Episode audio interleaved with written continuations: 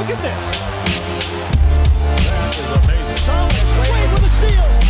The emotions of Dirk Nowitzki. What he's always dreamed of. Hoping to have another chance after the bitter loss in 2006. Watch this play.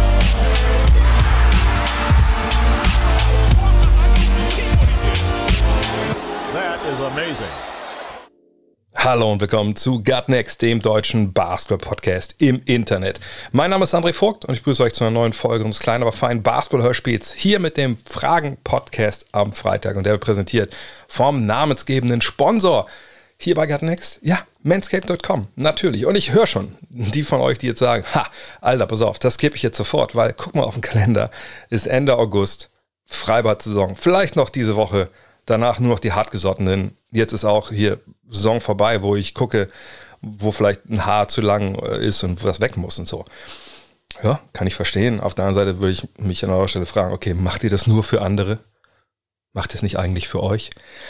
Das muss jeder natürlich selber wissen. Ähm, ich weiß nur, dass ich in den letzten, ja eigentlich schon so zwei, drei Wochen, aber jetzt seit ich den Podcast mit Arne Greskowiak gemacht habe, äh, habt ihr vielleicht gehört, das ist eben Spezial, der ja ein sehr motivierender, überzeugender, sprudelnder Mensch ist, äh, dass ich mir gesagt habe, okay, was er gesagt hat mit diesen kleinen Ritualen, die man braucht, zum Beispiel morgens das Bett machen, dann fühlt man sich besser und, und ne, dass man einfach effektiver wird, effizienter an seinem Tagesablauf, dachte ich mir so, ja Mann, der, der hat eigentlich recht. Und dann dachte ich mir, okay, was kann ich so für kleine Sachen bei mir so optimieren? Und jetzt äh, Bett machen, ja, das kriege ich nicht immer hin, das sage ich ganz ehrlich, weil ich ja morgens auch einen kleinen Menschen aus seinem Bett ziehen muss und zur Kita bringen. Dann stellen wir dauert das ein bisschen länger und dann fängt der Tag eigentlich schon an. Äh, aber gerade Richtung Körperpflege habe ich mir gedacht. Ne? Zum einen beim Duschen, ne? abduschen, nass gemacht, dann aber Wasser aus, dann einschäumen und vorm Einschäumen, in der Regel, wenn was zu lang ist, klack, klack, klack, die Haare weg. Der Lawnmower 4.0 liegt da halt in der Dusche, der ist halt auch, meine, damit könnt ihr nicht tauchen gehen, so wasserdicht ist der nicht, aber ne, dafür ist vollkommen okay. Da passiert nichts. Ähm, und äh, so viele kleine andere Sachen. Ich habe immer so ein, ich habe so ein, ja, so, so ein Getränkebehälter mir mal in den USA geholt, so für so einen Liter. Der steht jetzt immer bei mir auf dem Schreibtisch rum wegen Wasser. So, und diese Sachen ziehen wir jetzt durch. Und das ist irgendwie ein gutes Gefühl. Und es ist auch ein gutes Gefühl, wie gesagt, das körperlich bei mir, das haben wir alles jetzt im wahrsten Sinne des Wortes, als was die Haare angeht, im Rest arbeite ich, im Reinen ist. Und wenn ihr denkt, ja, also vielleicht habe ich jetzt verpasst, äh, im Sommer in das beste Bild abzugeben, vielleicht, aber jetzt möchte ich es auch probieren. Ja klar, guckt darauf, äh, manscape.com. Es gibt den Lawnmower 4.0, Lawnmower 3.0, wenn ihr euch technisch mal rantasten wollt. Es gibt den, den Weed Wacker, alle möglichen anderen Accessoires dazu. Und mit dem Code NEXT20, also NEXXT20, gibt es 20% auf alles. Free Shipping ist eh drin, 30 Tage Geld zurückgarantie. Also ihr macht einfach nichts falsch. Im Gegenteil, ich glaube, ihr macht sogar eine Menge richtig. Kommen wir zu den Fragen der Woche. Und äh, nachdem es in NBA so ein bisschen ruhiger geworden war, letzten Wochen äh, und vergangene Woche und äh, Kevin Durant mal wieder so einen kleinen Schlag versetzt hat und dann die Nets und Kevin Durant, da haben wir ja auch am Dienstag darüber gesprochen, ähm, gab es jetzt leider äh, gestern, vorgestern äh, zwei Nachrichten, ja. Die eine, okay, da ist jetzt weder positiv noch negativ, die andere sehr negativ und die macht heute den Anfang. Aber ich weiß gar nicht, wie die Frage stellt, weil ich den Namen nicht äh, aufgeschrieben habe. Sagen wir einfach, er heißt Maurice, keine Ahnung. Hat die Verletzung von Chad Holmgren Konsequenzen für Pro-M-Games in der Zukunft? Ist es für die ist es für Teams eine Bestätigung, die Spieler darin einzuschränken, wann und wo gezockt werden darf, ist natürlich super ärgerlich für Holmgren, Oklahoma City. Ja, kommen wir erstmal zu, was passiert ist. Ähm, Ihr habt vielleicht das Video gesehen, ich habe es auch retweetet. Ähm, der Len Werder hatte ein Video von diesem Pro-Am-Game. Da war nicht nur Chad Holmgren dabei, LeBron war dabei, ich glaube Aaron Gordon und noch ein, zwei andere äh, NBA-Spieler. Und ähm, ja, ähm, das war wohl ein Event, was dann noch abgebrochen wurde, weil der Boden wohl extrem rutschig und wohl auch nass war. Und äh, man kann in diesem Video halt sehen, wie äh, Holmgren springt, wenn ich mich richtig erinnere, und so ein bisschen so wegrutscht, wegknickt. Ja, und dann hat er sich eine, äh, ich muss jetzt ablesen und ich hoffe, mein Französisch ist gut genug äh, nach all der Zeit. Äh, Lis Franck, Lis Franck Injury hat er sich äh, zugezogen, also der Name, äh, das Band, was in Mitleidenschaft äh, gezogen ist, das wurde mal benannt nach, nach einem äh, französischen ähm, Operateur. Ähm, und ja, dieses Band läuft unter dem Mittelfuß und ähm, da können verschiedene Sachen passieren. Das ist eine ziemlich seltene Verletzung. So für, für Basketballer in der NFL kommt das öfter vor. Das habe ich mir bei äh, instreetclothes.com äh, habe ich da gelernt. Das ist ja von, von einem Jeff Stotts heißt der, glaube ich, ne? Äh, eine sehr, sehr geile Seite, ein ehemaliger äh, Physiotherapeut, glaube ich, auch von NBA-Teams, der viel um diese äh, Verletzung kümmert, das erklärt. Und ähm, ne, dieses, dieses dicke Band, was da unten lang läuft, das hält den Mittelfuß äh, ja, und gibt ihm Stabilität und, und sagt, da gab es jetzt eine Verletzung.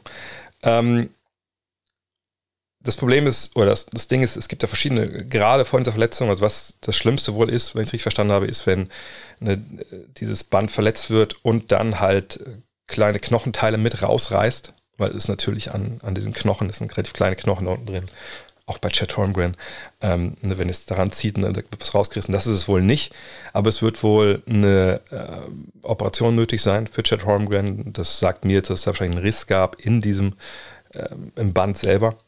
Und das ist natürlich eine Verletzung an einer ziemlich ähm, ja, heiklen Stelle generell für, für Basketballer. Ne? Alles, was so Mittelfuß ist, da Brüche gibt äh, oder andere Geschichten, ne, das ist schwierig. Ne? Da haben wir zumindest mir, ich denke immer allererst so an Bill Walton, dessen ganze Karriere zerstört wurde durch Brüche da im, im Fuß. Ähm, jemand wie, wie, Kevin McHale, da war es ja auch Riesenproblematik.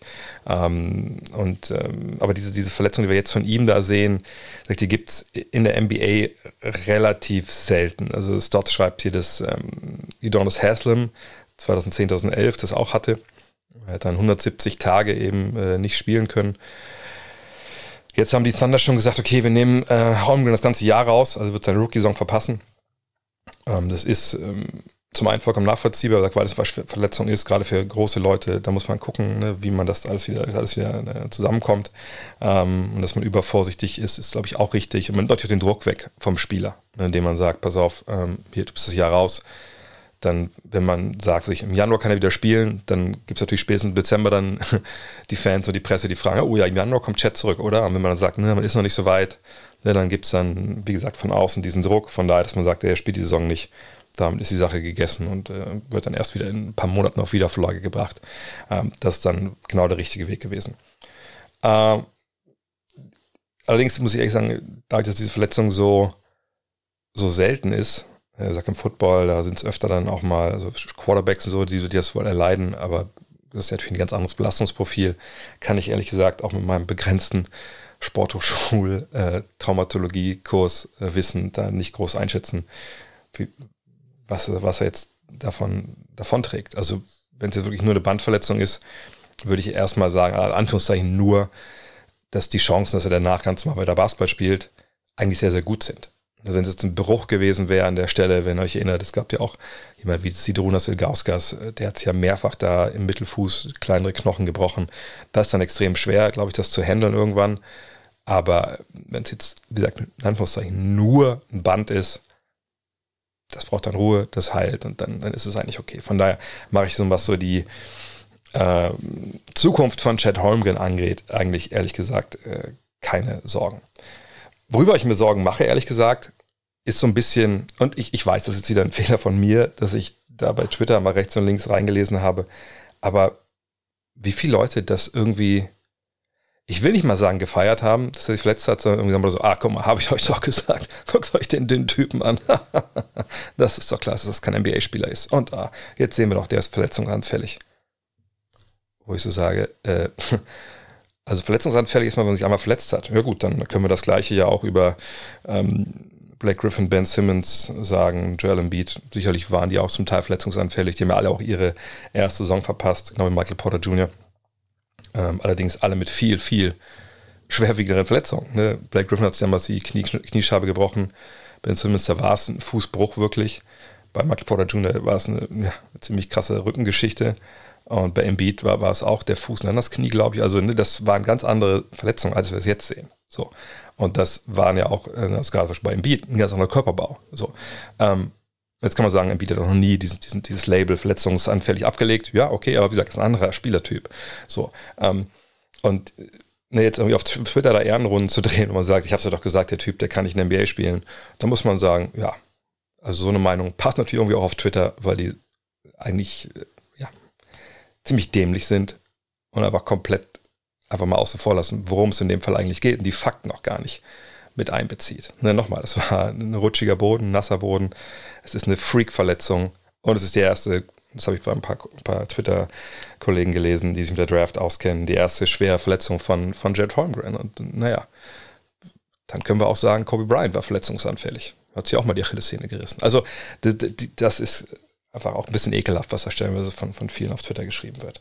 Ähm, Fax aber nochmal, er ist jetzt verletzt. Er wird das Jahr fehlen. Ähm, das ist bitter, natürlich. Hat das jetzt äh, Konsequenzen für Pro-M Games in der Zukunft?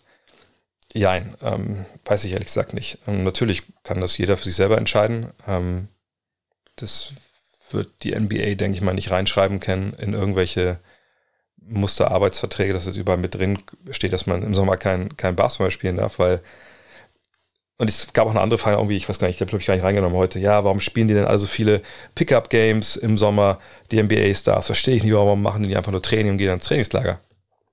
Wo ich mir so denke, naja, das sind ja keine, keine Kugelstoßer.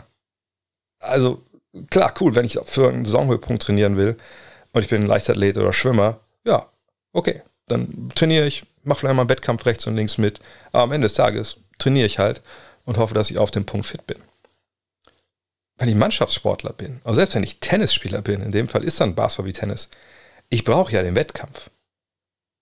Ich kann mich, natürlich kann ich mich mit äh, einem Personal Trainer, der äh, zwei so dicke äh, so, so, so Matten in der Hand hat äh, und irgendwie äh, mich damit bammt und wenn ich dann hochgehe zum, zum Dreier, kommt ein anderer Trainer mit einer Feder und kitzelt mich in der Luft.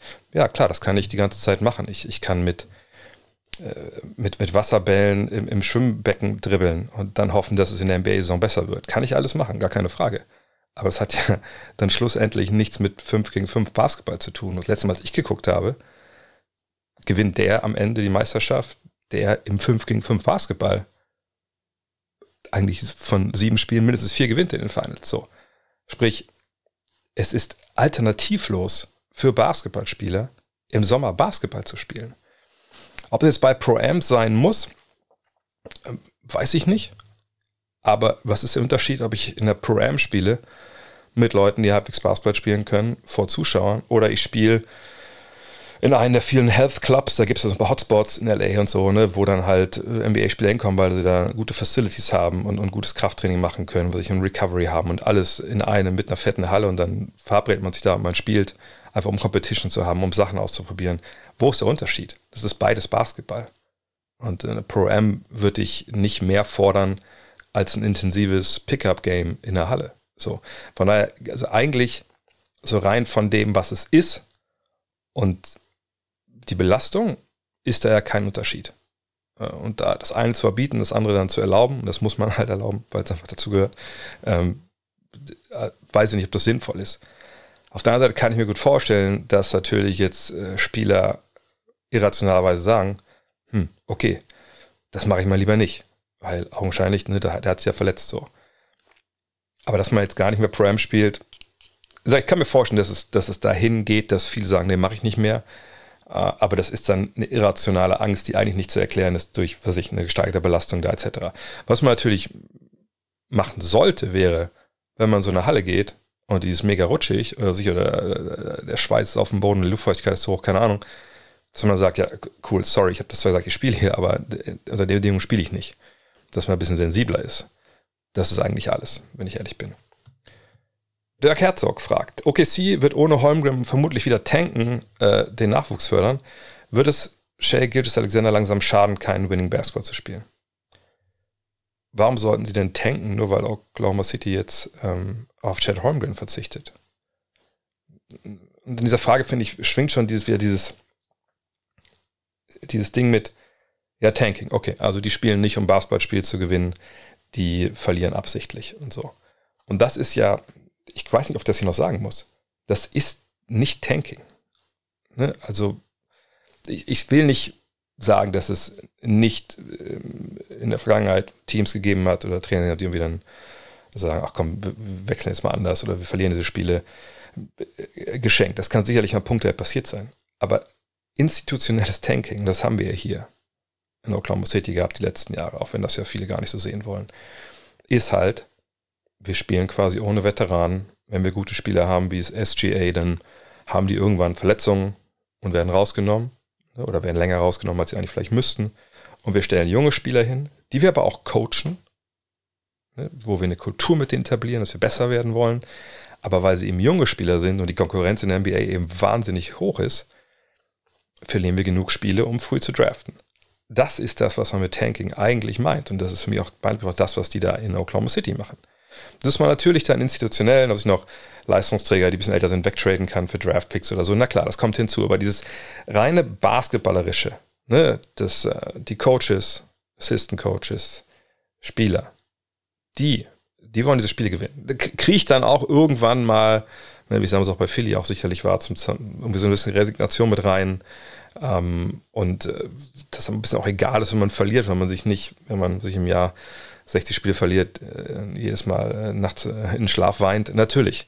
Aber am Ende ist es ja so, dass du besser werden willst, du besser werden musst. Es ist nicht, dass du immer sagst, okay, ha, dieses Jahr tanken wir nicht mehr, jetzt sind wir von mal gut, sondern du, dieser Weg dahin, der hat ja schon angefangen, besser zu sein. Von daher, sie werden ganz normal, denke ich, die Saison so bestreiten, wie sie das eh gemacht hätten, ob jetzt Mitte oder ohne Chad Holmgren. Bricht da natürlich jetzt ein Pfeiler weg? Klar. Die Spielzeit werden andere aufsaugen. Sind sie schlechter ohne Chad Holmgren? Würde ich auch mal ganz klar bejahen. Aber dass man jetzt sagt, okay, jetzt machen wir den Laden wieder dicht. Nee. Eigentlich ist ja der Ausfall von Holmgren das Tanking. Man verliert an Qualität auf einer relativ wichtigen Position, wo man auch jetzt nicht unbedingt an der zweiten Reihe vielleicht den Spieler hat, der da direkt alles auffangen kann, was Holmgren dir gegeben hätte. Und dann guckt man halt weiter. Schade, dass jetzt Shea Gilgis Alexander, der ja auch nicht mehr der absolut jüngste ist und kein absolutes Riesentalent mehr ist, weil er eben auch schon, ich meine, das ist ein geiler Spieler, keine Frage, aber er ist eben auch schon jetzt ein bisschen älter. Da müsste man wahrscheinlich Shea Gilgis Alexander fragen. Ich meine, er ist jetzt 24, er hat die letzten beiden Jahre 35 äh, und, 56 Partien absolviert, ja, auf, auf, hohem Niveau. Letztes Jahr viele Dreier nicht. Ähm, beim Jahr davor war das halt sehr, sehr gut. Ja, ähm, lässt er sich jetzt hängen oder so? Wie gesagt, das können wir von außen nicht beantworten. Das kann natürlich sein, dass er gewinnen will, dass er äh, weiterkommen will und sagt, hey, also wenn ich das hier nicht kann, dann, dann weiß ich nicht, ob das so eine gute Idee ist, für mich weiter hier zu bleiben. Das kann ja alles sein. Das, das wissen wir nicht. Das können wir einfach auch nicht, nicht beurteilen. Ähm, ich schaue mal kurz nach, wie lange er noch Vertrag hat. Das ist vielleicht in dem Fall gar nicht so unwichtig, weil ähm, man natürlich auch äh, selber dann, gesagt, wenn man frustriert ist mit der Situation, weil es nicht so schnell geht, wie man eigentlich dachte, dann vielleicht denkt, okay, ähm, man geht ja nicht mal weiter. So, aber Shea Gilgis Alexander hat ja vor kurzem erst, wie ich hier sehe, eine Verlängerung unterschrieben und ist noch bis 2027 unter Vertrag. Also er hat ja dann auch ähm, ne, wohlwissentlich, was da momentan passiert, ne, dass so eine Weile dauert, äh, dafür viel Geld unterschrieben. Von daher denke ich jetzt, dass er damit erstmal cool ist. Und wenn wir schauen, ich meine, ich will jetzt keine Preview hier machen, aber mit ihm, mit Lou Dort, mit Giddy, ähm, ne, mit den anderen Youngstern, die sie haben, ist das ein Playoff-Team? Mit Sicherheit nicht. Und ohne Holmgren, mal gucken, gesagt, ob jetzt Poku das auffangen kann äh, oder was weiß ich sonst wäre, auch schwierig. Aber ähm, er ist an dieses Team gebunden. Ich denke, er, er, hat Bock darauf, mit den Youngstern zu spielen, dass man besser wird. Und den Weg gehen sie jetzt halt weiter. Und äh, ob ihm das jetzt schadet, kann er wahrscheinlich wirklich nur selber beantworten. Ich, ich würde sagen, eigentlich nicht. Markus, fragt, bewerte bitte den Patrick Beverly Trade. Ja, da müssen wir natürlich drüber sprechen. Patrick Beverly ist getradet worden, schon wieder. Ähm, vielleicht kurz äh, ein, ein, Hinweis. Es gab eine Frage, ich weiß nicht, ob ich die überhaupt aufgenommen habe. Ähm, wenn ich sie nicht aufgenommen habe, beantworte ich sie trotzdem jetzt. Und zwar ging es darum, warum kann überhaupt getradet werden? Muss man nicht äh, zwei Monate quasi bei einem alten Verein bleiben, ähm, wenn man getradet wurde, bevor man wieder getradet werden kann? Ja, äh, das, ich muss auch extra nochmal nachgucken, warum das bei ihm jetzt anders war, aber die Erklärung ist ganz einfach. So, ähm, man kann, wenn man frisch getradet ist und nicht direkt weiter getradet wird, ne, quasi in einem Deal, ähm, braucht man eigentlich, muss man eigentlich zwei Monate bei dem Team bleiben, bevor man wieder getradet werden kann. Allerdings äh, gibt es eine Ausnahme, man kann getradet werden, ähm, wenn man alleine getradet wird. Also wenn Patrick Beverly alleine getradet wird, für, wie es passiert ist hier, Taylor Horton Tucker und Stanley Johnson, dann geht das durchaus. So, äh, und, und das ging auch in dem Fall, das war ein Monat her, als er, äh, seit er nach äh, Minnesota gekommen ist. Ne, und jetzt war er alleine getradet worden, nicht mit anderen Spielern zusammen. war das hier jetzt möglich. Ähm, naja, und der Trade ähm, hat für einige Verwirrung gesorgt. Ähm, Ne, zum einen, weil wir Dennis Schröder, das, das, Interesse der Lakers war ja publik geworden. Das hatte ich ja auch dann bestätigt letzte Woche, diese Woche. Ähm, es ist ein Trade, der für die Lakers, denke ich, relativ gut ist. Ne, was jetzt vielleicht für Auswirkungen hat auf, auf, auf Westbrook und auf, auf vielleicht auch Dennis Schröder, da kommen wir gleich noch zu. Ähm, aus verschiedensten Gründen. Zum einen ist er das Sportliche. Ne, Patrick Beverly ist jemand, der in der Vergangenheit ähm, jemand war, der ja auffällig geworden ist durch eine große Begeisterungsfähigkeit. Ne? Das ist ja auch äh, das, was wir auch schon von ihm gekannt haben vorher. Immer krasser Einsatz, gibt Vollgas, ne? nimmt sich das ganze Feld auf, opfert sich da. Das haben wir bei den Clippers gesehen, das haben wir vorher bei Houston gesehen, jetzt zuletzt dann auch in Minnesota. Da hat es ja sehr gefreut, auch über den Playoff-Einzug. Ähm, und äh, das macht er nach wie vor gut. Ne? Nimmt auch die großen Aufgaben an. Ähm, und, und gibt dir defensiv wirklich einiges so als Point of Attack Verteidiger. Dann kommt hinzu, dass er vergangenes Jahr war dann ein leichter Dip nach unten, aber wenn wir uns mal anschauen, ich rufe es gerade nochmal auf hier, seit der Saison 2015, 16, wenn wir 2021, 20 mal rausnehmen, also von 2015 bis 2021 hat er vier Dreier pro Spiel genommen und hat eben 39,3 Prozent dieser Dreier getroffen. Und das dürften aller Wahrscheinlichkeit nach äh, fast alles Dreier gewesen sein, die er aus dem Catch and Shoot nimmt. Also er ist im Endeffekt jemand, der Point Guards verteidigt, vorne äh, aber eigentlich nicht den Ball in der Hand äh, haben muss. Ne, er ist nicht der Typ Floor General, der halt dann ne, das, das Ganze organisiert und so. Und das, das, brauchen sie ja in dem Fall auch nicht. Äh, dafür haben sie ja eigentlich äh, LeBron und eventuell kommen wir noch zu natürlich äh, Russell Westbrook. Aber ne, das, was man ja braucht an der Seite von LeBron James, damit LeBron James seinen Basketball spielen kann, ist Dreier und Defense. Und diese beiden Sachen bringt Patrick Beverly. Ähm, das, deswegen sportlich passt es wie die Faust aufs Auge. Finanziell passt es ebenfalls, denn ähm, wenn wir überlegen, ne, das Team dieses Jahr der Lakers, was in diesem Jahr bis, bis zu dem Trade hier passiert war, das war kein richtig geiler Sommer, wenn wir ehrlich sind. Ne? Die Spieler, die verpflichtet wurden, die passen eigentlich nicht in dieses Anforderungsprofil Dreier und Defense.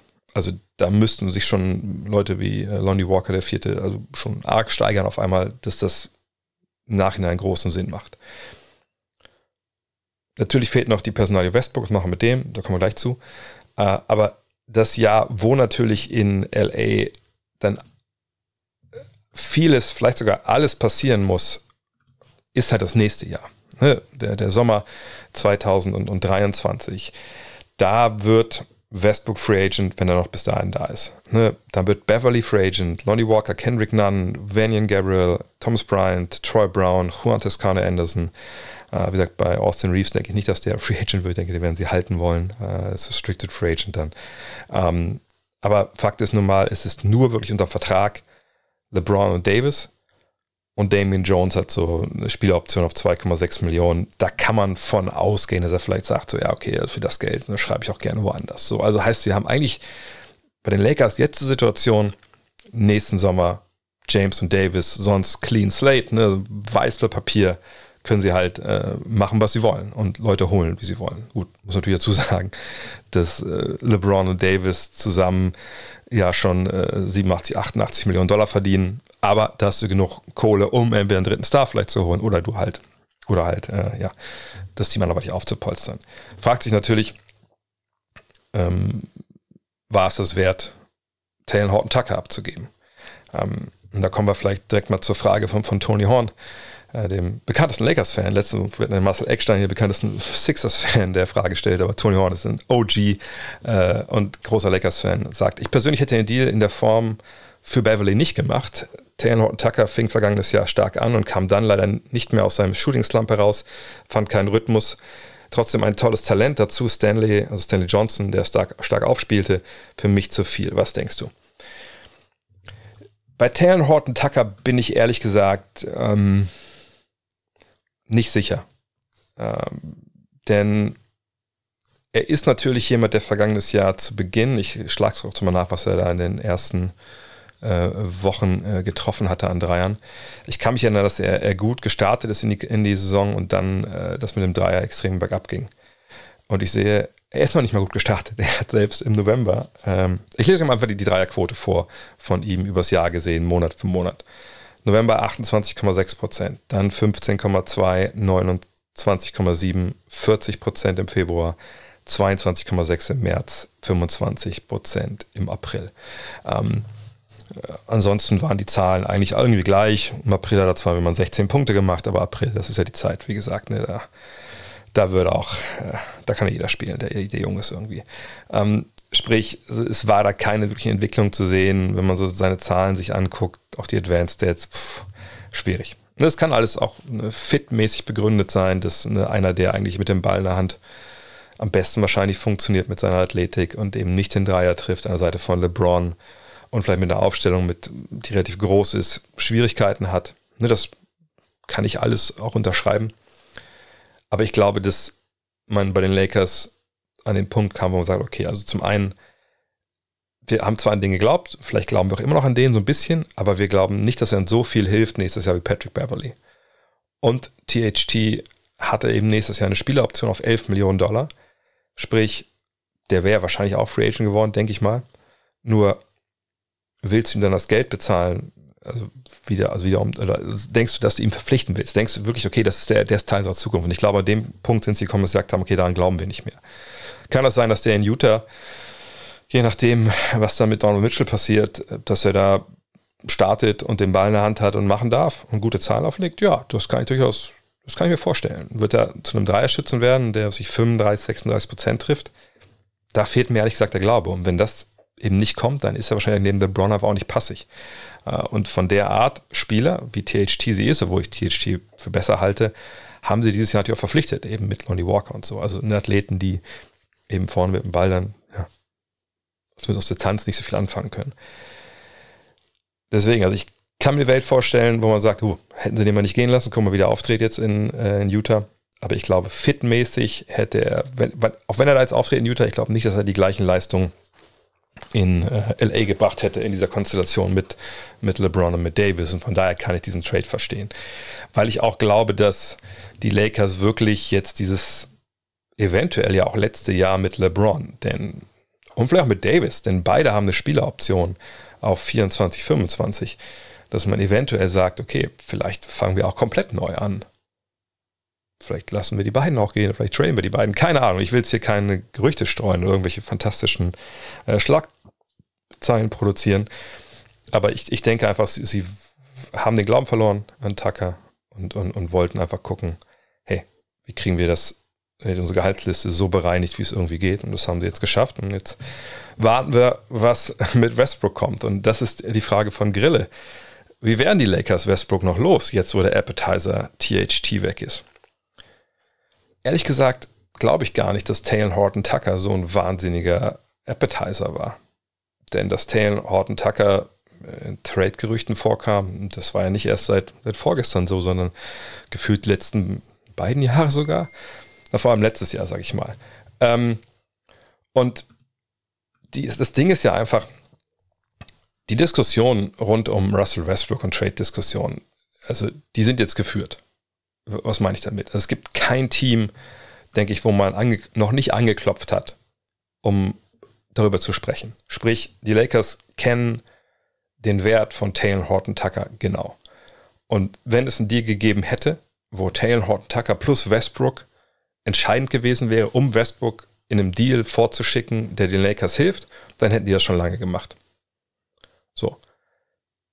Dass es nicht passiert ist, zeigt mir, sagt Taylor Horton Tucker, ist in der Liga nicht wirklich hoch angesehen. Und das kann man auch aus den Gründen, die ich gerade genannt habe, ne, was ist mit dem Dreier etc., auch verstehen. Ich denke, dass die Lakers mit Westbrook ähm, auf jeden Fall momentan tief verstrickt sind mit Indiana. Also ich, da ist mich jetzt zu viel drin schon, ähm, äh, soll ich das sagen? Da ist, ist, ist zu viel drin, ist zu viel passiert, wird zu viel geschrieben, zu viel spekuliert, als dass da nicht, glaube ich, jetzt verhandelt wird. Und wahrscheinlich hängt es wirklich im Endeffekt daran, ja, was ist mit den Draft-Picks? Denn sonst haben die Lakers ja nichts mehr. Es sei denn, Austin Reeves ist irgendwie ähm, ne, von großem Interesse für Indiana, was durchaus sein kann. Er verdient nicht viel Geld, ne, den mit reinzupacken, äh, wäre jetzt aus finanzieller Sicht sicherlich kein Problem. Die Frage ist natürlich, wollen die Lakers jemanden wie Reeves noch abgeben, plus Draft Picks? Also ich, ich kann mir vorstellen, dass es darum geht. Ne, ist es dann eher ein Reeves, der dabei ist, oder sind es dann eher, eher die Picks? Ähm, ich kann mir auch vorstellen, dass man vielleicht guckt, dass man Thomas Bryant noch mit reinpackt, denn wenn wirklich Miles Turner und Buddy Yield kommen sollten, dann bräuchte man Bryant ja vielleicht nicht mehr unbedingt. Ähm, wie gesagt, ich glaube, es sind Details jetzt da. Heißt nicht, dass dieser Deal morgen, übermorgen passiert, aber ich, ich glaube, das ist der Deal jetzt, der am wahrscheinlichsten ist.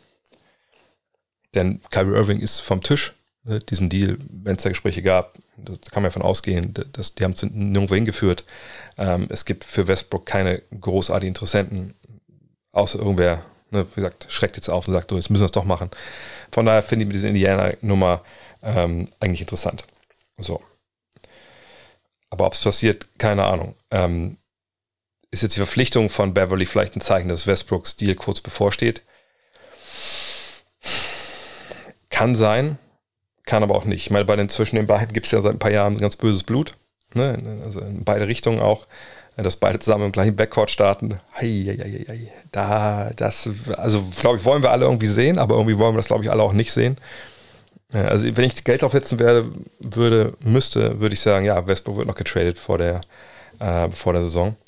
Ähm, aber das ist ja schwierig zu prognostizieren. Ähm, ich habe es doch letzte Woche schon gesagt, also Best Case für die Lakers ist wirklich, du kriegst Westbrook. Von mir ist auch plus Reeves verballert nach äh, Indianapolis und du kriegst eben Yield und, ähm, und Turner. Und dann bist du auf einem Schlag eine Mannschaft, die, die gefährlich ist. Passiert das nicht und verschleppt sich diese Westbrook-Problematik in die Saison, dann würde ich mir nicht den, den, den April oder den späten April, oder vor allem nicht den späten Mai, würde ich mir nicht frei halten als, als Lakers-Fan, dass ich da wie keine Termine mache. Ähm, Stefan Jene, was passiert jetzt mit Dennis Schröder? Welche Option hat er noch in der NBA? Hat die Lakers Patrick Beverly verpflichtet haben oder sehen wir ihn gar wieder in Europa?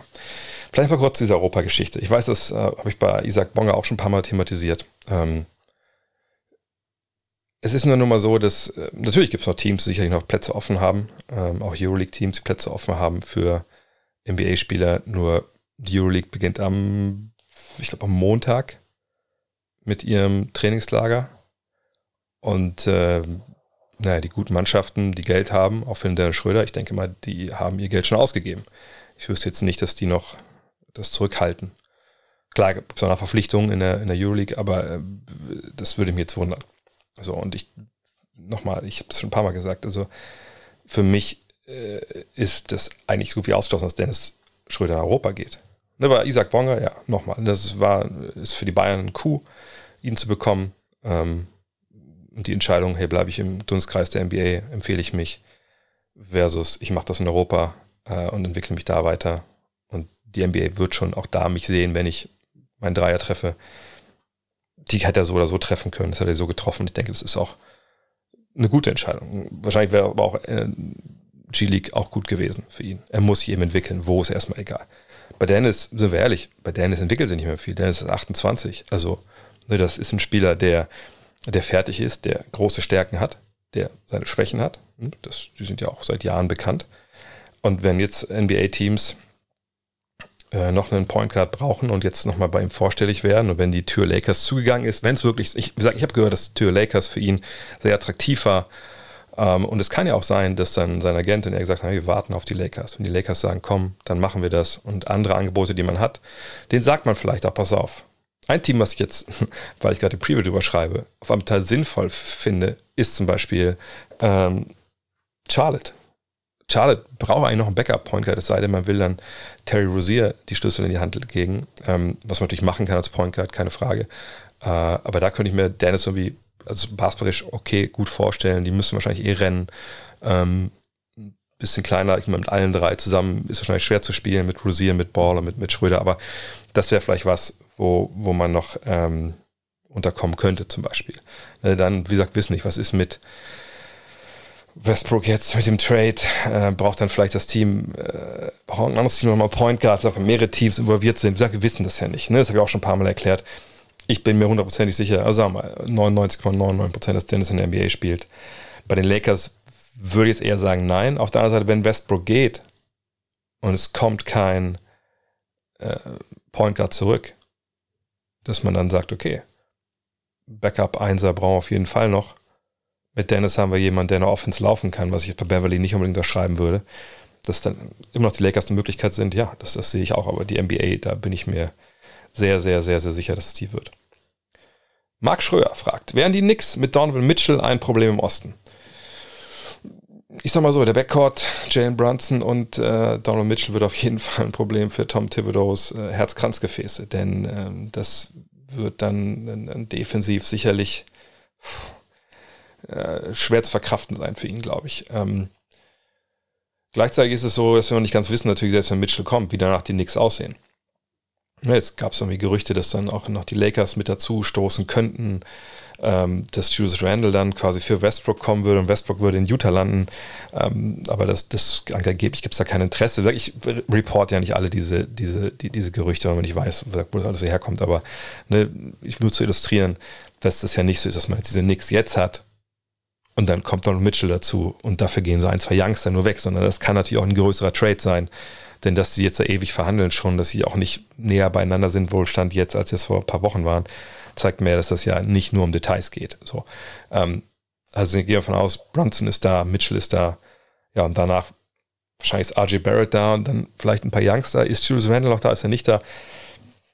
Also Problem, mit Problem würde ich äh, immer definieren, ne, this guy is a problem oder this team is a problem, dass ein Team halt wirklich auch für Furore sorgt, Richtung Playoffs, äh, würde ich relativ klar sagen, ähm, nein. Waren die Utah Jazz ein Problem mit Donovan Mitchell? Ähm, würde ich jetzt auch sagen, nein. Also, nee, ich, ich denke, er wäre natürlich jemand, der Star Power in den Garten bringt, der das Team offensiv stärker macht. Aber in der Eastern Conference wo wir einfach eine Menge Teams haben und, und die Nets, wenn sie jetzt in voller Besetzung sind, würde ich immer noch stärker einschätzen. Ähm, außer die schlagen sich Köpfe ein. Ähm, da würde ich sagen, die Knicks sind in der zweiten äh, Hälfte des, äh, des Playoff-Baums äh, anzusiedeln in der Eastern Conference, ja sogar Play-In. Und äh, das ist für mich jetzt nicht unbedingt ein Riesenproblem. Dann, also wenn wir das so definieren, dann hätten wir ja auch sagen müssen, dass zum Beispiel äh, 2021, 2022 äh, die Atlanta Hawks ein Problem waren. So, und äh, an dem Punkt bin ich nicht. Ich glaube auch nicht, dass die Minnesota Timberwolves letztes Jahr ein Problem waren. Also ne, von daher, nee, so weit würde ich da in dem Fall nicht gehen. Jay fragt, kannst du dir erklären, wo Kevin Durants Kritik an Coach Steve Nash liegen soll, also rein im taktischen Bereich und speziell auf Katie's Rolle?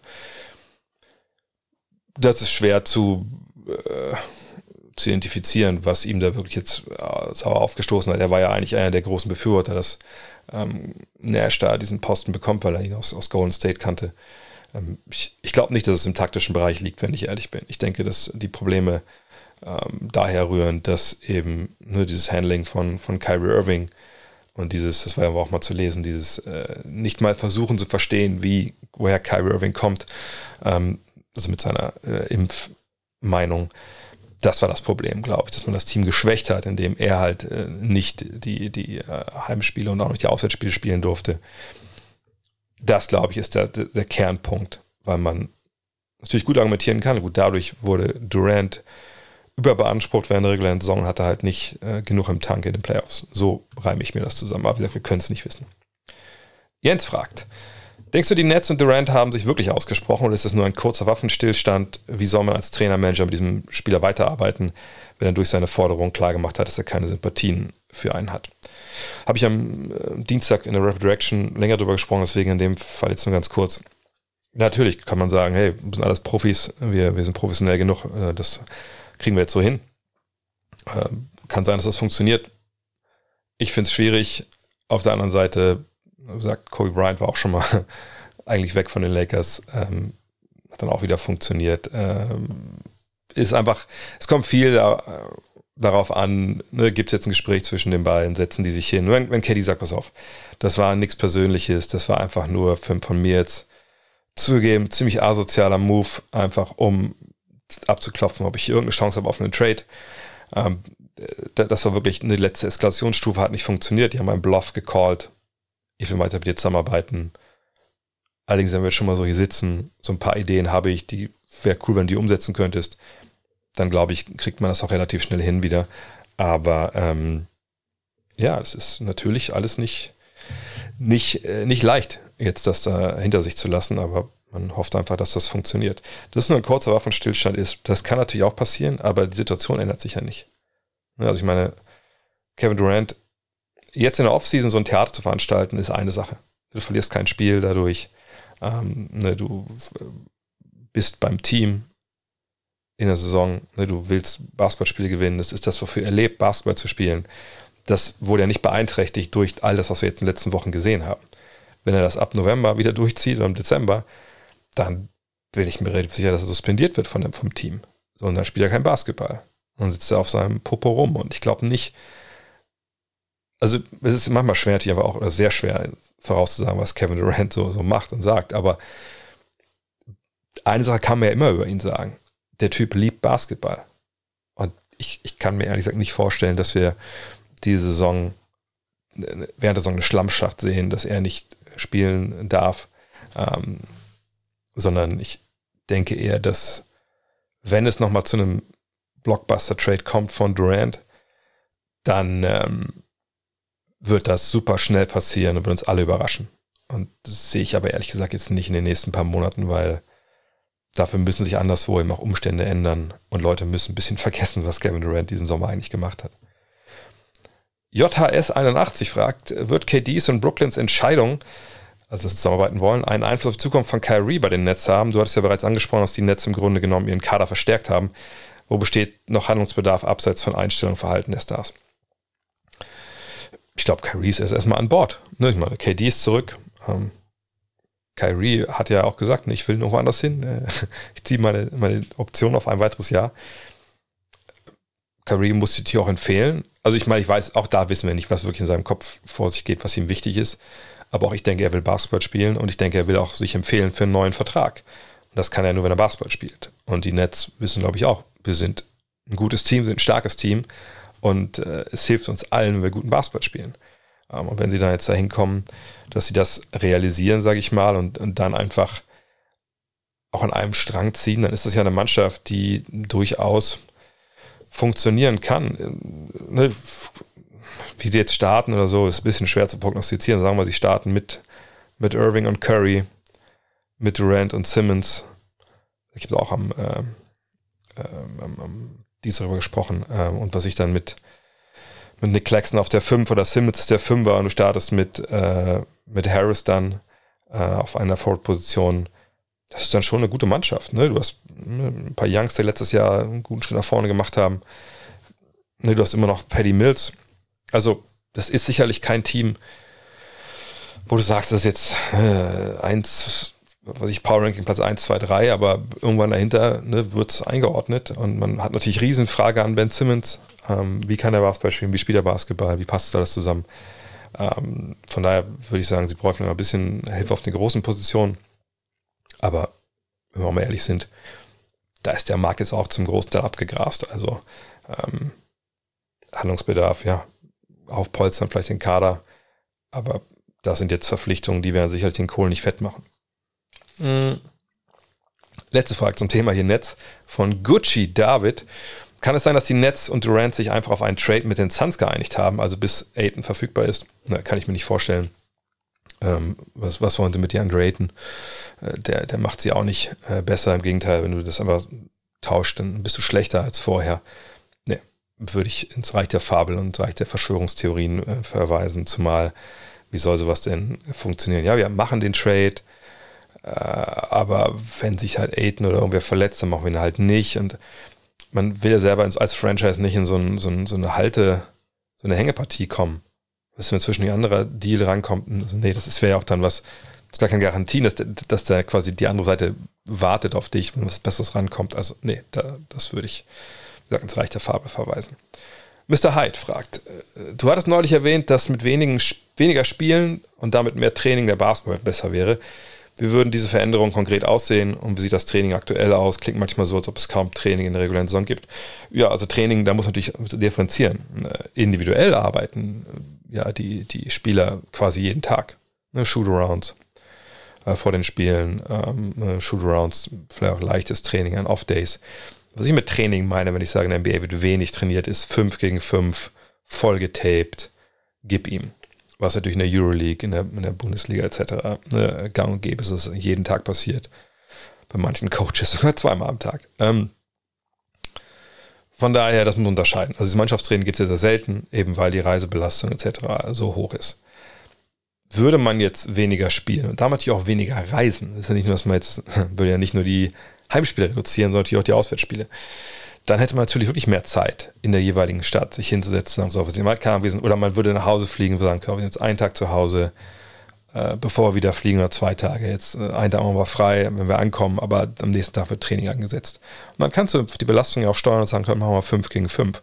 Und was das mit einer Mannschaft macht, das ist ja auch, glaube ich, jeder, der Basketball spielt, kennt das ja. Ich meine, ne, wenn du trainieren kannst, wenn du fünf gegen fünf Systeme durchlaufen kannst, wenn du die besser kennenlernst auf dem Feld, weil du eben diese, diese bestimmte Situation, dass ich aus dem Spain Pick and Roll, keine Ahnung, jetzt eben schon 5000 Mal im Training äh, gelaufen bist, dann bist du natürlich viel besser darauf vorbereitet, was da im Spiel passiert, als wenn du nur 50 Mal gelaufen bist. Egal wie guter Basketballer du bist. Ne, wenn das Niveau äh, das gleiche ist, hilft eben diese, diese Erfahrung. Das ist ja, was man mit Eingespieltheit meint. Ne? Read and React etc. pp. Erahnen, was der, der Mitspieler macht. Ne, das braucht halt Zeit. So, und diese Zeit haben viele NBA-Teams halt nicht. Ähm, und du kannst dich ja besser auf den Gegner vorbereiten. Du kannst besser halt ne, Defensiven abstimmen. Ne, das auch mal wirklich im Kopf dafür, einen Scouting Report durchzulesen, was nicht alle Spieler bei, jedem, bei jeder Partie natürlich machen und auch mal als Trainerstab eine Zeit, wirklich nochmal klaren Gameplan zu entwickeln gegen den jeweiligen Gegner. Und ne, deswegen sehen wir in den, in den Playoffs, wo viel mehr Zeit zwischen den einzelnen Partien ist, in der Regel. Natürlich in der, in der ersten Runde manchmal auch ein bisschen wild, aber, ne, und, aber vor allem einfach der gleiche Gegner mal wieder bespielt wird, sehen wir eben auch anderen Basketball deswegen. Und du kannst sie auch intensiver spielen, wenn du weißt, äh, du hast die nächsten zwei, drei Tage vielleicht kein Spiel. Eljoscha fragt, ach genau, das ist die Frage hier nach Patrick Beverly, habe ich beantwortet. Sehr gut. Das ist die auch hinten reingeschrieben bei meinem Dokument. Egal. Coach T fragt, Machen Referees auch so eine Art Scouting und Gameplan vor Spielen? Äh, oder kennen die bei so vielen Spielen genug Details, um mit einer kurzen Vorbereitung reinzugehen? Eher letzteres. Ich meine, es gibt schon Besprechungen, so wie ich das verstanden habe, vor Partien. Ähm, es gibt ja auch Reviews von Partien, ne, wo dann die Crews nochmal, ne, auch von, es gibt ja ein richtiges ne, Referee, eine richtige Schiri-Abteilung, äh, wo drauf geschaut wird, ne, wo gab es Pfiffe, die daneben waren, etc. pp. Und da gibt es natürlich immer wieder Sachen, die man sich anschaut. Ähm, es gibt, und ich glaube, jeder, der gepfiffen hat, kennt das halt auch, wenn man, äh, oder als ich früher gepfiffen habe und man hat irgendwie gepfiffen, vielleicht ein Team, was man schon kannte, und da war bestimmt irgendein bestimmter Spieler dabei, keine Ahnung, der irgendwie, was weiß ich, im Post Leute in den Arsch gekniffen hat oder so. Ne? Dann hat man manchmal auch seinem Kollegen gesagt, pass auf, kennst du den eigentlich? Da müssen wir ein bisschen darauf achten, ne? der ist ein bisschen rougher und der kneift Leute in den Hintern oder solche Geschichten. Ne? Oder ne, das ist so ein, pass mal auf den auf ich weiß nicht, wer von euch mal in, Wolfenmittel, Braunschweig und Umgebung unterwegs war.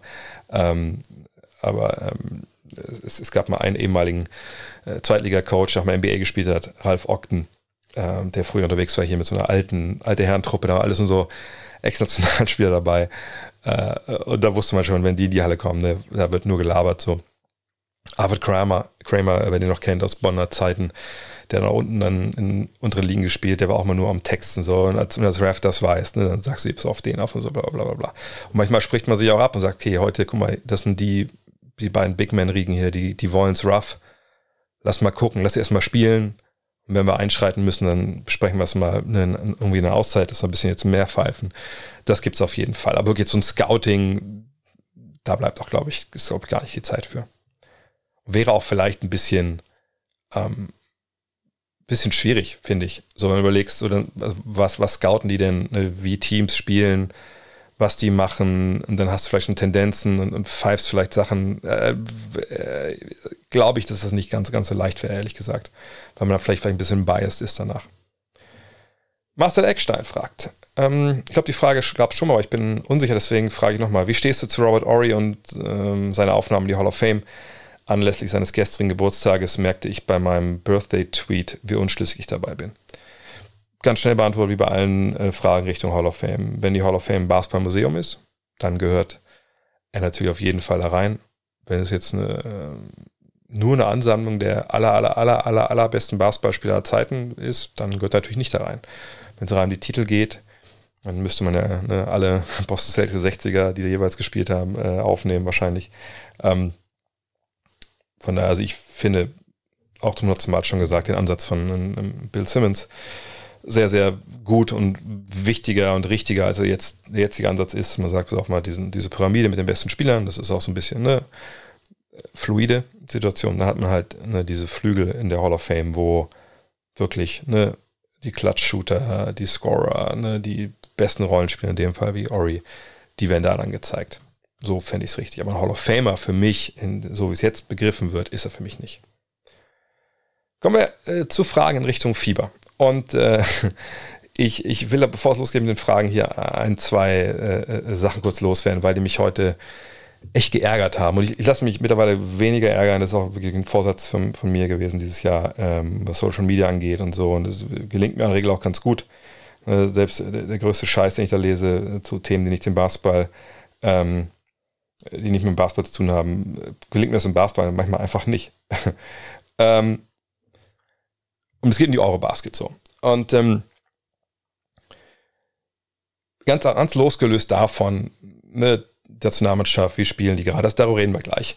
Was ich, was, was ich so erstaunlich finde, sagen wir es mal so, ist, was momentan sich so in der Basketball-Bubble, zumindest auf Twitter, da, da habe ich es gesehen. Ne? Kann sein, dass ich jetzt das überbewerte, was da los ist, aber was da stellen wir so für, für, für Irrglauben und, und für Falschinformationen und, und irgendwelchen Meinungen, die, die, die jeglicher Grundlage entbehren, was da rausgepustet wird, puh, ey, das, das ist schon für mich ein bisschen schwer zu, schwer zu verkraften. Ich habe mir dieses Mal gesagt, Jungs, das ist alles eine Meinung, ist mir scheißegal, was Leute erzählen, ich kenne die nicht und so. Aber wenn ich dann sehe, dass das ist in unserer relativ kleinen Bubble hier in Deutschland diese diese Meinung, ich meine, das ist fast schon ein Schimpfwort, gibt, dann denke ich so, Alter, das kann doch nicht sein. Deswegen wollte ich mir kurz hier mal fünf Minuten äh, ein paar Sachen von der Seele reden. Also zum einen, ne, dass jetzt wieder alles mies gemacht wird. Ne, dass gesagt wird, ach, guck mal, keine Sau auf Eis, dass diese Eurobasket überhaupt stattfindet. Oh, die läuft nicht im Free TV. Und äh, das ist alles scheiße und da müssen wir gar nicht hin und, und die Tickets sind zu teuer, etc. Ich verstehe das irgendwo alles. Ne? Aber lass uns mal vorne anfangen. Keiner weiß, dass Eurobasket ist. Okay, klar, kann ich mir vorstellen. Also ich weiß auch bei meinem Freundeskreis, die nicht Basketballer sind, die sind dann überrascht, wenn ich sage, ja, es ist ja Eurobasket, ich bin jetzt Anfang September nicht da. Ich bin in Köln und dann bin ich in Berlin. Ah, okay, wusste ich gar nicht. So. Okay, cool. Ist ein Missstand, wo ich sage, ja, okay, ne, das ist so, das lässt sich nicht wegdiskutieren. Gleichzeitig würde ich euch alle aber fragen wollen, wo wart ihr, als vor zwei Wochen Handball-EM war und die drei Wochen vorher, wo Wasserball-EM war? Habt ihr das dann geguckt? Nee, habt ihr nicht, weil das nicht stattgefunden hat hätten wir mitbekommen, dass es das gab. Gut, bei Handball eventuell, vielleicht sogar, wenn man so halbwegs sportinteressiert ist. Aber Wasserball, Volleyball, eine Badminton-EM, ich glaube nicht, dass wir gewusst hätten, dass die stattfindet. Selbst wenn die in Deutschland stattfindet, hätten wir es nicht gewusst. Äh, die Europameisterschaften, die stattgefunden haben, jetzt in München, ehrlich gesagt habe ich das erfahren, als sie stattfand. Und Leute gesagt haben, ey, ist geil, komm mal hin, komm vorbei, komm mal vorbei. So. Ähm, Schwimm-EM in Rom, habe ich mitbekommen, ehrlich gesagt, weil ich letzte Woche, ne, vorletzte Woche war es, glaube ich, ne, äh, mir einen Sprinter gemietet habe, um ein paar Müllgeschichten aus dem Garten hier in die Müllkippe zu fahren und eine ganze Menge äh, Kompost und so. Sonst hätte ich davon auch nichts erfahren. Da habe ich mein Sportradio gehört, äh, auf dem DAB-Empfänger äh, in dem Ding. So, das wir jetzt erwarten von dem Sport, das was, der, was am 18., 19., 19. Stelle steht, was für die Mitglieder angeht äh, im DOSB, dass wir da erwarten, dass unsere Freunde, die nichts mit Basketball zu tun haben, wissen, dass Basketball EM in Deutschland ist, das ist schon verdammt arrogant für uns Basketballer, wenn ich ehrlich bin, weil wir einfach verdammt nochmal nicht so viel sind in Deutschland. Das ist eher unsere Aufgabe, dann zu sagen, hey, das ist da. Hier kannst du auf äh, magentasport.de, kannst die deutschen Spiele for free gucken. Ähm, die anderen Spiele halt, ne, kosten Geld, aber das gibt for free. Schau, ziehst dir rein. Ne, hier sind die Daten von den Spielen. Das ist eigentlich unsere Aufgabe. Und nicht irgendwas zu fordern, was an der Wirklichkeit komplett vorbeigeht. So. Ähm, Das nächste Ding ist dann halt so, ja, läuft nicht im Free TV. Wie soll da denn ein riesen Hype entstehen? Oh, guck mal, es gibt immer noch Karten für die Spiele. Das gibt's doch gar nicht. Ist das peinlich und so. Habe ich heute auch getweetet. Leute, wenn ihr sowas raushaut, dann zeigt das vor allem erstmal eins, denen, die die Ahnung haben, dass ihr noch nie bei einem Fieber-Event wart. Noch nie. Ihr wart noch nie bei einer EM, noch nie bei einer WM, noch nie bei Olympia. Ich hatte das Glück in meiner Anführungszeichen Karriere, dass ich ein paar von diesen Events äh, erlebt habe und deswegen auch halbwegs kohärent darüber sprechen kann. 2005 in, das fangen wir 2002 an, das war mein erste FIBA-Event. Indianapolis, the Heartland of Basketball, ne, Indiana, wo 10.000 äh, Zuschauer zu Highschool-Spielen kommen. Wisst ihr, was da los war, als Deutschland mit Dirk Nowitzki gegen China mit Yao Ming gespielt hat? Nichts war da los. Gar nichts war da los. Die Halle war gähnend leer. Da war gar nichts. Pau Gasol konnte durch die Stadt gehen, CDs kaufen, da habe ich ihn getroffen. Ich habe ihn ein paar Mal getroffen in meinem Leben. Äh, getroffen. Der stand allein da drin rum mit seinen 2017, hat mir die CDs, äh, die, das muss ich vielleicht die jüngeren Player erklären, da waren früher Musik drauf hat er sich in so einer Mall angeguckt, hat keine Sau interessiert. Der hatte sogar in Spanien äh, Trainingsanzug an mit Akkreditierung. So. Und der war da auch schon bei den Grizzlies richtig gut. Es hat keine Sau interessiert. Selbst bei den Spielen der USA war die Butze nicht voll. So. Und es gab ja auch einen Grund, warum sie diese WM nicht in New York, LA, sonst wo ausgetragen haben, sondern da, weil sie gesagt haben, okay, wenn wir es austragen, dann da, wo eigentlich, ist ja ähnlich wie in Köln, wenn du in Köln in irgendeinem Raum äh, Kölsche Musik anmachst, ist die Bude, ist egal, was das für ein Raum ist, wenn es da Kölsch gibt, ist sie in etwa zehn Minuten voll und Leute tanzen. So dachten die, läuft das mit Basketball auch in Indiana. Hat es aber nicht. Warum? Weil es eben keinen interessiert hat, außer die Amerikaner spielen. Und selbst da war die Bude nicht wirklich voll. 2005. Belgrad, Würschatz, Serbien, Basketball-Hochburg in Europa. In Würschatz. Nagelneue Halle, ich glaube, da haben 5000 reingepasst, davon Hemo Farm. Ne, Dirk Nowitzki ist da. Der wurde ja im Endeffekt, also der war ja nicht schlecht in dem Turnier 2005. Ne? Also MVP geworden, alles. Da war keine Sau. Das einzige Spiel, in dem keine wirklich Stimmung war, war das Spiel gegen äh, die Russen, weil Russland, Serbien da gewisse ne, kulturelle Verbindungen gibt. So. Selbst dann in Belgrad, wenn das jetzt nicht Finale war oder Halbfinale, ne, war natürlich noch mal viele Sponsoren und Freunde etc., ne, Vips, aber selbst dann, weißt du, Spieleplatz, was ich, sechs, äh, Spielplatz sieben oder, oder, oder neun oder so, da war da auch Totentanz. Und das war Belgrad. Ja, wo, wo jedes Kind äh, Basketballgeschichte lernen muss. So. 2008 Peking. Natürlich beim Spiel USA gegen äh, China. Ne, das war direkt zum Auftakt ja auch da abends. Da, da war die Butze voll, hat gebrannt. Das war eines der lautesten Spiele, das ich je gesehen habe. Finale auch voll, klar, keine Frage. Aber so normal, die normalen Gruppenspiele? Ihr macht doch nicht lächerlich. 2008 Griechenland, Qualifikationsturnier. Wenn die Griechen nicht gespielt haben, Leute, die einsam sein wollten, wirklich mal von der Welt abschalten wollten, die sind in die, in die Halle gegangen in Athen, um mal runterzukommen. So leer war das da. So.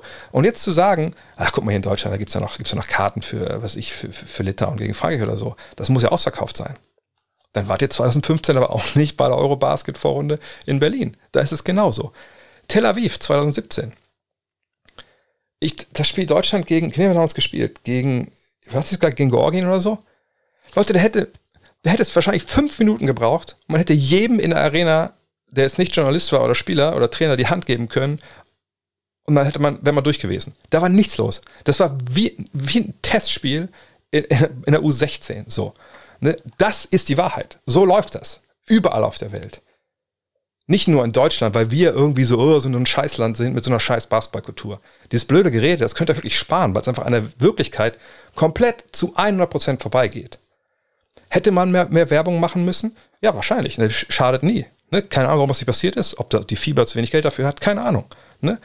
Ähm, müssen wir auch vielleicht Werbung dafür machen? Ja, na klar. Ist das eigentlich unsere primäre Aufgabe? Nee, natürlich nicht. Aber so ist es nun mal. So. Und dann weiterzuführen, zu sagen, naja, wie soll hier denn ein Hype entstehen, wenn das Ganze auf magentasport.de im Internet läuft? Dann denke ich mir so, ja, wo soll es denn sonst laufen? Im, Im Free TV. Okay, also wo? ARD, ZDF? Reicht das oder habt ihr schon Kabelfernsehen? Lebt ihr, habt ihr überhaupt, habt ihr noch Antenne oder habt ihr, habt ihr, habt ihr Kabel? Vielleicht mal die Frage beantworten. Wo lest ihr eigentlich eure, eure fucking Ergebnisse? Im Videotext oder was? Dieses, dieser Irrglaube, dass irgendwas ins frei empfangbare Fernsehen muss, damit es einen Hype entfacht, nur weil es vielleicht bei der NFL passiert ist, aus all den Gründen, die ich schon hundertmal dargelegt habe, der ist auch so weit weg von der Realität. Weiter weg könnte der gar nicht sein. Was passiert denn, wenn ein Hype entsteht? Wir hatten es 93. Da gab es nur, wir hatten nicht viel 93. Ne? Das Ganze lief ARD und ZDF. Cool, cool, cool. Deutschland ne, kommt bis ins Finale, gewinnt sogar. Wann ist denn da, hat denn da der Hype eingesetzt? Bei der Vorrunde in Berlin, wo man locker noch ein, vor dem entscheidenden Spiel gegen die Türken, was glaube ich damals noch Karten kaufen konnte für Deutschlandhalle und aus Wolfsburg mit einem klapprigen äh, lila Polo hinfahren konnte? War das der Hype schon? Würde ich nicht unterschreiben wollen, wenn ich ehrlich bin. War der Hype vielleicht so ab Viertelfinale, ab Halbfinale? Das kann ich mir gut vorstellen. Wie viele haben damals zugeguckt? Zwei, drei Millionen, wenn ich mich richtig erinnere.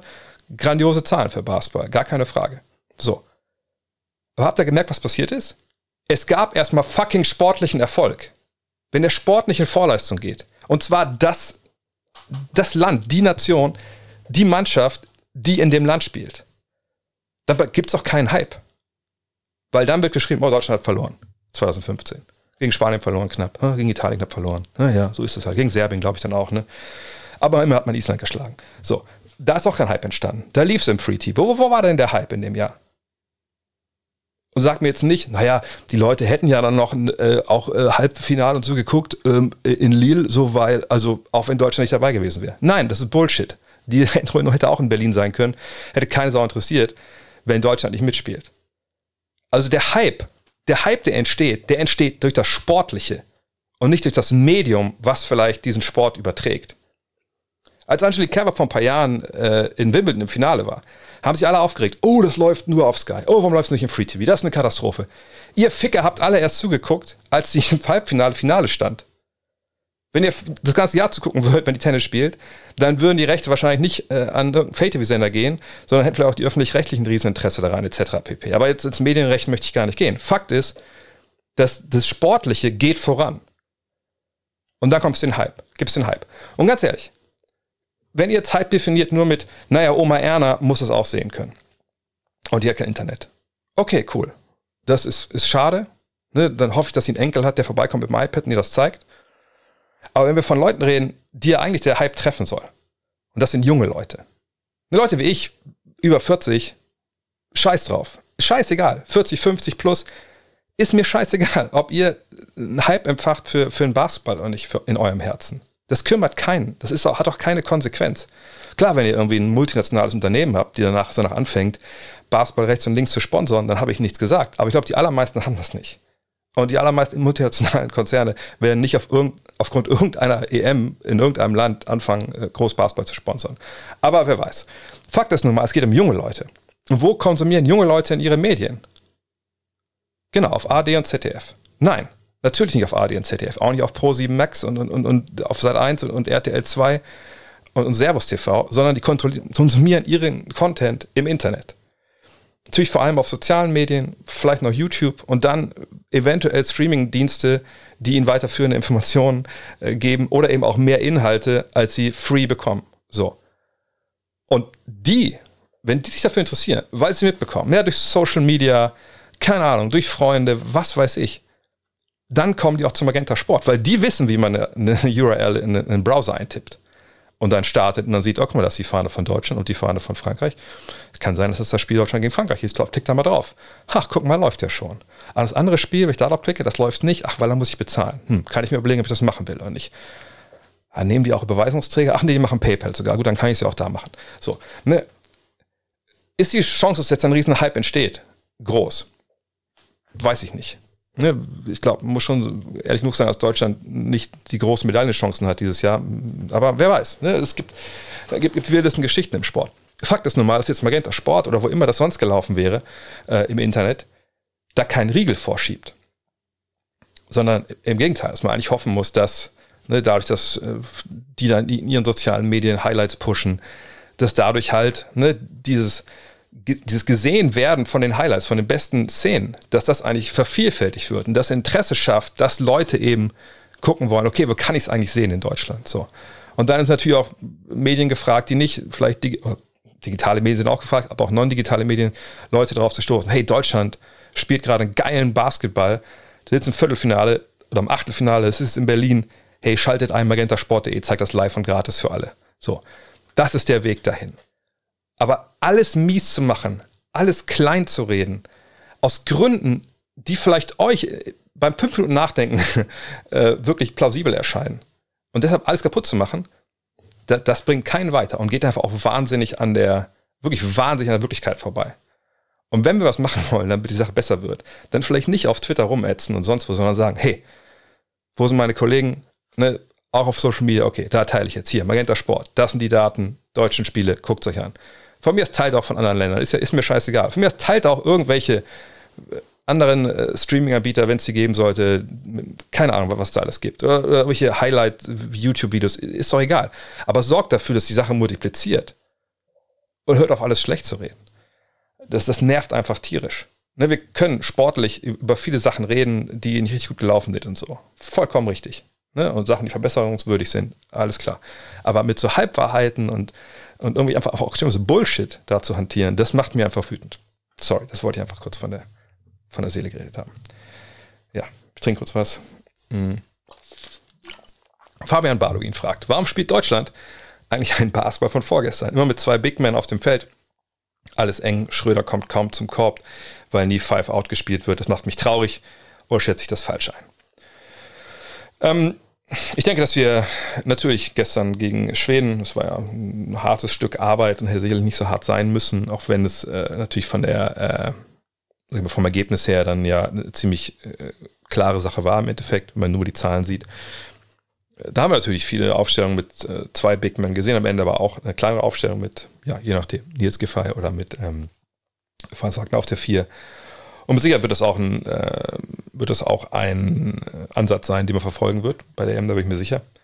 Nur, dass man jetzt, wie das hier die Frage jetzt impliziert, gespielt hätte mit zweimal am Zonenrand, ne, mit Vogtmann und, und Wobo oder, oder Vogtmann und Thiemann oder so, oder Vogtmann und Schilling oder Thiemann und Schilling. Äh, ganz ehrlich, das habe ich so nicht gesehen. Ähm, gab es mal Situationen, wo das so aussah? Ja, sicherlich. Aber äh, am Ende des Tages muss man sagen, Joe Vogtmann bewegt sich natürlich eigentlich nicht an der Zone, sondern es ist viel draußen rum. Würde man sich da mehr äh, Handoffs vielleicht wünschen? Mit Andi Obst haben wir das ein paar Mal gesehen. Das war sehr, äh, sehr gut, fand ich. Oder halt dann auch mit, mit Schröder. Ja, na klar. Ne, allerdings muss man da auch sagen, das ist immer noch Vorbereitung. Da ist man vielleicht auch ein bisschen am Ausmisten, welche, welche Plays, welche Ideen besser funktionieren, welche schlechter. Und ich denke, wir werden auch äh, mehr, mehr kleinere Aufstellungen sehen, je nachdem, wie der Gegner natürlich auch agiert. Aber dass das jetzt Basketball von, von vorgestern war, nee, das würde ich nicht sagen wollen. Gab es Phasen, gerade im dritten Viertel, wo das sehr, sehr unansehnlich war und ein paar Aufstellungen, wo ich mich auch gefragt habe, okay, warum spielen wir die jetzt genau? Mit Sicherheit. Ja, also ich denke, du solltest aus diesem kreativen Potenzial, was wir haben, mit Schröder, mit Wagner, mit Vogtmann, mit Loh, Hollatz, der gestern nur ganz kurz reinkam, äh, damit solltest du arbeiten. Du solltest mit der äh, Gefahr arbeiten, die Andreas Obst, der jetzt ja starten wird für die Nationalmannschaft, ähm, arbeiten, indem er offscreen, äh, off-ball die Screens gejagt wird. Ähm, es gab ein paar Plays, die, die sehr, sehr, glaube ich, schön illustriert haben, wie man aus Schröder Speed besser ähm, einsetzt. Eben nicht im 1 gegen 1 mit vier Mann auf der Seite, sondern eben mit, habe gestern noch getweetet, ne, einem Stagger-Screen, äh, das ein Andy Obst auf der, der Weak Side äh, freiläuft sich, wo alle drei Verteidiger, die eigentlich Hilfe geben müssten, involviert sind. Und dann hast du einen Shooter in der anderen Ecke und, und dann kann Dennis 1 gegen 1 gehen und hat dann natürlich viel mehr Platz. Das hat man gesehen, man hat Handoffs gesehen. Also da wird man optimieren müssen, keine Frage. Und andere Nationen sicherlich weiter, aber andere Nationen hatten sicherlich auch äh, eine andere Vorbereitung als wir. Dennis kam ja auch erst dann abends zum Team. Ne, ähm, wie gesagt, ich weiß nicht, ob was Neues großartig gemacht wurde in seiner Abwesenheit, aber es war sicherlich nicht förderlich, dass er nicht da war. Traurig ich glaube, da gibt es genug Dinge im Leben, wegen denen man traurig sein kann, aber äh, wie die Art und Weise, wie Deutschland gespielt hat gegen Schweden, da würde ich keine Träne verlieren, ehrlich gesagt. 1729 fragt, wie kannst du uns Lust auf den DBB machen, auch wenn die Spieler nichts dafür können, die Jungs geben alles, stinkt bei diesem Verband und der BBL alles vom Kopf bis Fuß. Werde mir Spiele bei der Euro live anschauen, aber der, ob ich Deutschland schauen werde, bin ich mir nur sicher. Ja, muss man klar sagen, deutsche Nationalmannschaft mit Ingo Weiß auf der 1 und ähm, äh, Armin Andres auf der 2 und, und, und äh, Wolle, Wolle, Broncher, Wolle Brentschert auf der 3 äh, und auf Zenterposition mit Christoph Büker und, und, Lukas Kröger, das ist schon, das ist schon, das würde ich mir auch nicht anschauen, wenn es ums Basketball geht. Aber ganz ehrlich, was und wir haben ja hier auch an der Stelle schon oft genug gesprochen über, äh, ja, über Krauser Benzing. Ähm, heute nehmen wir einen Podcast mit äh, Basti Doret auf für das EM-Spezial, wo wir auch über den DBB sprechen. Und das da natürlich, ne, man sicherlich nicht, nicht alles gut findet, was die Führungsetage macht. Ja, würde ich unterschreiben wollen. Ich, mir erschließt sich nur überhaupt null, was das mit der Nationalmannschaft zu tun hat und wie die Basketball spielt bei der EM. Also, wenn es danach geht, dann dürften wir auch kein Fußballländerspiel mehr gucken. Ähm, nur bei den Korruptionsvorwürfen, die der DBB, äh, DFB so ähm, äh, aushalten muss, auch wohl zu Recht. Nee, also ich glaube, wer, wer, da nicht Präsidium von Mannschaft trennen kann, da weiß ich nicht, ob man da die richtigen Prioritäten setzt, wenn ich, wenn ich ehrlich bin. Also ich möchte dieses Team auf jeden Fall spielen sehen, eben weil das gute Jungs sind, weil sie Vollgas geben, weil sie eben auch jetzt echt durch eine schwere Vorbereitung gehen und weil sie eben das Aushängeschild sind, was wir so als Basketballnation Deutschland haben. Und äh, ich sag, ich kann überhaupt null nachvollziehen, dass wenn man sagt, ich gucke mir die Spiele von denen nicht an, weil, weil Ingo Weiß kein guter Präsident ist. Also weiß ich nicht, das trifft dann auf jeden Fall die Falschen. Chris, wo steht die Nationalmannschaft wirklich? Serbien war auch nicht eingespielt und dass zum Beispiel Dennis gefehlt hat gegen Serbien im Supercup, hört sich sehr nach einer Ausrede an für europäische Mittelmäßigkeit. Nö, das war ja ein Fakt. Er hat nicht, nicht mitgespielt. Da reden wir ja vom ja, besten, zweitbesten Spieler, je nachdem, wie ihr, wie ihr das ranken wollt. Ähm, ich glaube, wenn wir bei Serbien in dem Spiel Nikola Jokic wegnehmen, dann will ich nicht sagen, dass das eine Partie auf Augenhöhe ist, aber sicher nicht eine Partie, die ganz anders äh, ausgeht ähm, und, und wo wir danach vielleicht sagen, ha, das lief ja echt gut. So, ne? also weiß ich nicht, ob man da jetzt irgendwas dran, dran festmachen will. Ähm, das war halt ein Spiel, gesagt, wo Dennis der Speed gefehlt hat, wo ähm, man einfach eine Mannschaft auch gesehen hat mit, mit Serbien, die am Tag vorher gegen Italien, ja, so mal ehrlich, so war drei Viertel, sie müssen halt gehen lassen. Und ich kann mir gut vorstellen, wenn man Svetislav Pesic kennt, dass er dann auch vielleicht mal ein, zwei Mal ein bisschen lauter wird im Nachklapp. Das war ein Spiel gegen Italien, hat Jokic nicht gestartet. Das hat er dann gegen Deutschland getan. Von daher, nee, das ist für mich kein Spiel, was ich hoch aufhängen würde.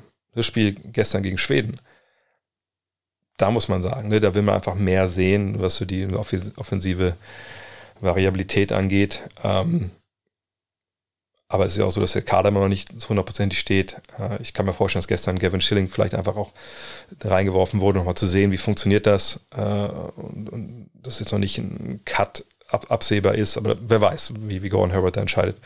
Ähm, aber dass Deutschland jetzt nicht zu einem Medaillenkandidaten zählt, äh, mit der Aufstellung, die wir da jetzt haben, ist auch klar. Ne, wenn wir überlegen, dass wir, sagt die Serben haben, die Slowenen, die Franzosen, ähm, Griechen. Danach würde ich mal gucken, was mit Spanien, Türkei etc. ist. Die habe ich noch nicht gesehen. Ähm, das ist ja klar. Und wenn dann nach diesen Top-Teams die Mittelmäßigkeit losgeht, ja, da gehören wir rein. Da müssen wir nicht drüber reden. Ähm, so, also vor allem auch mit, der, mit dem Kader nach den ganzen Ausfällen. Ich denke nicht, dass Daniel Theiss noch spielt. Ähm, und dann gucken wir mal, äh, was bei rauskommt. Aber jetzt zu sagen, das wurde ja alles schön geredet ne, gegen Serbien, äh, Dennis war nicht dabei, nee, das glaube ich zu billig als Bewertung. T. Schulan fragt, von 0 bis 10, wie sehr freust du dich auf die Aus, trotz der Ausfälle auf die Eurobasket? 10. Also ich freue mich ja nicht nur auf die deutsche Nationalmannschaft. Ich freue mich auch auf das gesamte Turnier. Und ähm, das ist, wenn man, glaube ich, auch schon mal bei so einem, aber das ist ja, ist ja immer so von, von so einem Anführungszeichen hohen Ross. Ich habe das Glück gehabt, dass ich, wie gesagt, schon ein paar Mal bei so Fieberturnieren dabei war. Und tagtäglich in die Halle zu gehen, tagtäglich super Basketball zu sehen, verschiedene Nationen, verschiedene Fans zu erleben, so wenig da auch vielleicht sind stellenweise. Das ist einfach ein wahnsinniges Privileg. Und auch dann so die Finalrunden zu sehen, Runde zu sehen. Ne? Dann, und dann hat man ja mal super viele Spiele. Es sind ja nicht, nicht nur die K.O.-Runde, sondern auch noch ne, die Spiele. Ne, früher weiß ich noch, in Schweden, da 2003 auch da war übrigens nicht so viel los. Ähm, ne, auch dann so Spiele um, was ich, um Platz, Platz 7, Platz 9, einfach, ne, einfach, du hast ja immer den ganzen Tag, hattest du von morgens um 11 bis abends um 11 hattest du da Basketball, geile Basketballspiele. Ne, das ist einfach was, da freue ich mich immer drauf, wenn ich dabei sein kann. Und gerade auch jetzt, wenn man, ne, ich war eigentlich immer bei allen Endrunden auch mit dabei, ich habe aus Tel Aviv vielleicht mitgemacht, bin aber nicht in die Türkei, weil ich einfach da nicht, nicht dabei sein wollte. Ich, ich war nicht in Lille damals. Aber jetzt zu sagen, okay, ne, in Köln, wo ich lange gelebt habe, äh, dann nach Berlin, hier um die Ecke. Das wird geil, da habe ich total Bock drauf. Allein dieses das ganze Erlebnis, das ist einfach nice. Und, und dass Deutschland jetzt nicht mit der Top-Mannschaft an, antritt, das ist, ja, das dämpft natürlich ein bisschen die Erwartungen, was das deutsche Team angeht. Äh, und, und, das, sagen wir jetzt nur ums deutsche Team gegangen, wäre ich vielleicht von 0 bis 10 vielleicht sagen eine 7.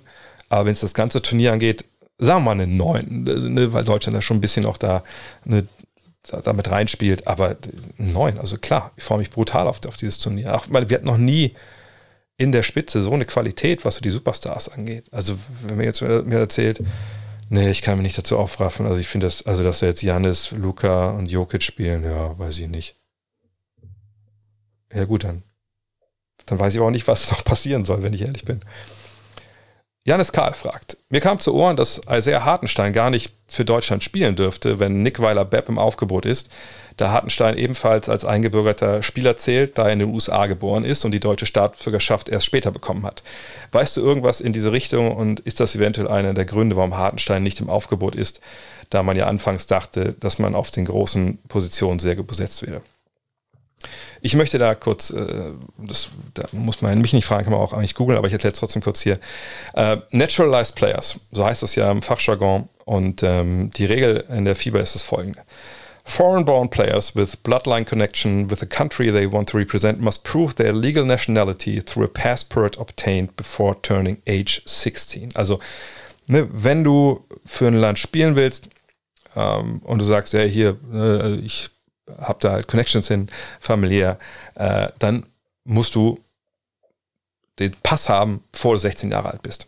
So. Ähm, okay. Wenn du nach diesem 16. Lebensjahr äh, ne, den Pass erst bekommst, kannst du immer noch ne, für das Land spielen, dann keine Frage, aber dann bist du nat Naturalized Player. Ähm, und äh, ja, dann bist du halt damit dann auch äh, im Ende des Tages nur einer, der da spielen darf und dann, dann war es das.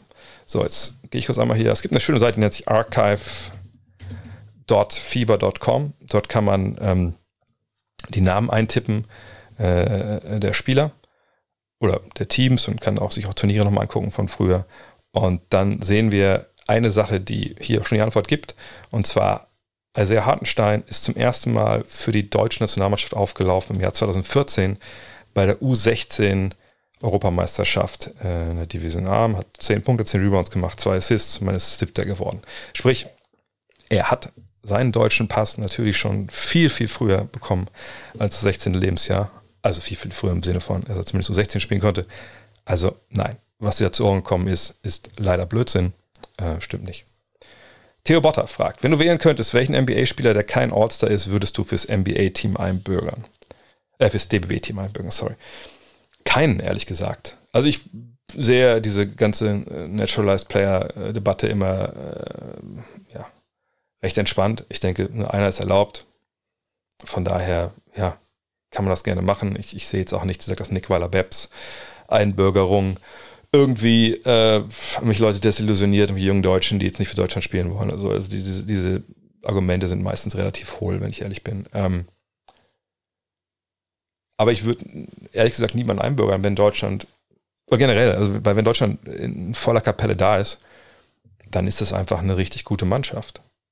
Und äh, ich, ich, ich würde da jetzt nicht sehen, warum man irgendwen dazu holen müsste unbedingt. Einfach weil ich glaube, dass die Jungs, die wir da haben, gut genug sind. Klar, kann man jetzt sagen, so ein Shooting Guard wie Nick Weiler-Bepp hilft natürlich diesem Team mit, mit dem, was er, was er kann. Aber wie gesagt, nochmal, wenn diese Mannschaft so zusammengestellt wird, also wirklich aus, ne, aus den Spielern, die wir haben, und alle sind dabei, alle können spielen, keiner ist verletzt, keiner hat vertragliche Problemchen. Wie viel besser ist man denn dann mit einem Nick Weiler-Bepp auf der Position versus den, den Alternativen, die wir, die wir haben? Also sich mit Schröder und, und Hollatz zu spielen, mit Schröder und Obst zu spielen, mit Schröder und Loh zu spielen. Ich, ich vergesse sicherlich noch ein paar Leute, mit Wagner auf der 2 sogar. Also ne, ist es, sind wir dann so, so viel besser ein bisschen bestimmt, aber, aber nicht viel. Und dann denke ich, braucht man es einfach nicht. Auch wenn ich, wie gesagt, mit der Regelung an sich äh, so jetzt kein Problem habe. Ähm, selbst wenn jemand wie Shane Larkin da jetzt für die Türken spielt, ja. Ich meine, Andi Obst hat auch gesagt im Podcast vor, vor zwei, drei Tagen, dass man das ja, eigentlich ist es ja, ne, spielen die Nationalmannschaften gegeneinander und das heißt ja, dass die besten Spieler des jeweiligen Landes gegeneinander spielen. Also warum kann dann jemand wie Shane Larkin mitspielen? Ja, verstehe ich auch die, ähm, die Argumentation. Ähm, aber Regeln sind so, wie sie sind. Ähm, ist jetzt relativ äh, unemotional, aber ich würde niemand für solche Team einbürgern, ehrlich gesagt. Max, mit einer anderen Frage noch zum Thema äh, Fieber. Kennst du dich eigentlich aus mit der Damen-Basketball-Bundesliga? Wenn ja, wie schätzt du die Offseason und Titelchancen von Keltern ein? Da habe ich mit reingenommen, weil ich generell kurz mal ähm, eine Sache ähm, sagen wollte. Also ne, ich gab auch Fragen zum WNBA, zu den Playoffs und so. Und ich möchte es an der Stelle nochmal, auch nochmal klar machen. Ich habe, als ich zum Beispiel in, in, in Wolfmühl gespielt habe, hatten wir damals ähm, ja, mit Malis Askamp noch und, und, und uh, Gundula Hahn und so, hatten wir echt eine, gute, sehr, sehr gute ähm, äh, Truppe in, in der, damals hieß ja noch nicht DBW, sondern Damen-Bundesliga, Frauen-Bundesliga. Ähm, die haben auch international gespielt. Ronchetti habe ich das, glaube ich, damals super gerne gesehen, die Spiele, war echt cool. Auch ein paar Mal im Training mitgemacht, weil ich immer relativ früh dann schon in der Halle war und dann manchmal brauchten die noch jemanden. Hab doch eine Menge Ellenbogen eingesteckt von, von Malis damals. Ähm, äh, WNBA, wann immer ich mal aus Versehen irgendwie was sehe, weil ich, ich sage nicht danach suche, finde ich auch immer cool, keine Frage. Ähm, aber ich habe einfach keine Zeit, mich um andere Sachen noch zu kümmern, ehrlich gesagt. Ähm, das wäre vielleicht ein bisschen mit 25 anders gewesen, aber jetzt mit, mit Family, mit, mit, mit Life, mit, mit Arbeiten. Ich sehe extrem selten ähm, Frauenbasketball, äh, egal ob es jetzt DBWL ist oder sich früher, wenn die, ersten Namen gespielt haben, auch in, in Hürth, wo ich Trainer war oder so, habe man natürlich angeguckt, aber ähm, ne, im Fernsehen oder so sehe ich es einfach super, super selten. Einfach genau aus den gleichen Gründen, warum ich noch nicht Winning Time gesehen habe oder Hustle oder so, einfach die, die Zeit nicht, äh, nicht da ist neben der normalen Arbeit und ich aber auch andere Dinge in meinem Leben habe als Basketball. Und deswegen kann ich über sowas auch, auch, auch gar nichts sagen. Und ähm, irgendwann äh, ist auch irgendwie auch, auch echt ein Limit. Und ähm, das finde ich auch schade, aber wie gesagt, zu Keltern kann ich leider gar nichts sagen. Ich kann auch zu den WNBA Playoffs nichts sagen. Ähm, von daher, sorry. Lars Boljan mit der vorletzten Frage. Welches ist dein Lieblings-NBA Jam-Duo aller Zeiten? Ja, müssen wir überreden. Tim Hardaway, Chris Mullen. Äh, total geil. Kann ich auch direkt mal sagen, obwohl, nee. Nee, also gesagt, äh, das ist mein Lieblingsduo, mit dem habe ich immer gezockt, Mullen mit seinem Dreier. Von daher, wenn ihr irgendwo ein NBA, wenn ihr bei den B-Brothers seid in Langenfeld, da steht ja ein NBA Jam-Automat. Äh, ich weiß nicht, ob es for free zu zocken, ansonsten schmeißt ein paar Markstücke rein. Ihr werdet es nicht bereuen, mit, mit den Golden State Warriors der 90er zu spielen. Letzte Frage, Andreas Strobel. Wirst du am Sonntag beim Länderspiel im Audidom sein? Würde gern mein Love This Game Buch von dir unterschreiben lassen. Leider nicht. Ähm, ich musste dieses Wochenende echt ein paar ja, super Sachen, interessante Sachen ab, absagen. Also zum einen wollte ich heute in, in äh, Nürnberg, Bam, äh, Bayreuth sein bei, bei Basti. Das hat nicht geklappt, das machen wir gleich remote. Dann wollte ich im Wochenende, wollte ich in Berlin sein am Samstag, um mit ein paar NBA-Spielern zu sprechen. Das hat auch nicht, konnte ich auch nicht zusagen, leider. Und das gleiche gilt für, ähm, für das WM-Qualifikationsspiel gegen Slowenien am Sonntag im Audi. Das werde ich hier zu Hause schauen. Ähm, ja, also momentan ist da viel los familiär, was einen so ein bisschen äh, runterzieht, aber nee, das geht alles leider momentan gar nicht. Aber am 5.9., wie gesagt, das werde ich nochmal genauer jetzt dann aus und alles, aber da ist ja geplant am, am Rheinufer, wenn der Rhein dann noch fließt, vielleicht ist er auch schon komplett ausgetrocknet zu einem Zeitpunkt, ähm, äh, auf dem, im Deutsch am Freiplatz, da würde ich gerne so ein Community-Event machen, euch beim Zocken zu gucken, vielleicht einen Reisdorf-Kölsch trinken, äh, den, den Sonnenabend, Sonnenuntergang genießen sei es regnet. Ähm, das ist so ein bisschen der Plan. Ähm, aber äh, im Audion bin ich leider nicht. Ja, und das äh, war's für heute. Abschluss der Hinweis. Nochmal, alle Abonnenten, die äh, das Gut Next Magazine abonniert haben, über Start Next damals und nur für eine Saison abonniert haben, ihr müsst auf jeden Fall, wenn ihr nächstes Jahr noch das, äh, das Mac haben wollt, müsst ihr auf gutnextmac.de diese zweite Season euch als Abo bestellen, weil eure Abos laufen alle jetzt mit der vierten Ausgabe, die dritte machen wir gerade aus. Ich sage es jetzt jedes Mal dazu zum Podcast, weil wenn wir nicht bald wissen, dass wir diese 3000 äh, Abos voll haben, dann wird es ein bisschen heikel in Sachen Papier bestellen etc. fürs neue Jahr. Äh, und dann können wir sein, dass wir so ein bisschen in finanzielle Bredouille geraten. Von daher, wenn ihr wirklich Abonnent seid und denkt, ach krass, habe ich bei Start Next gemacht, dann geht doch einmal auf ähm, ne, rein, checkt kurz auf gutnextmac.de, ähm, dass ihr das Abo euch zieht fürs nächste Jahr. Das würde mich sehr freuen, denn das hilft uns extrem weiter. In diesem Sinne, vielen Dank fürs Zuhören. Viel Spaß am Sonntag, ne, frei empfangbar, magentasport.de, Slowenien, in Deutschland, in München zu Gast zur WM-Quali. Und ansonsten geht es nächste Woche los mit der Eurobasket am 1.9. Deutschland-Frankreich. Auch das natürlich bei magentasport.de. Dirk ist in der Halle, sein Trikot wird retired. What's not to like? In diesem Sinne, wir hören uns nachher wieder. Basti Dorit äh, bei mir im Spezial Nummer 4, 5, ich weiß gar nicht, 4 glaube ich, ne? Und ansonsten dann nächste Woche wieder Rapid Reaction etc. Bis dann. Hello. Look at this.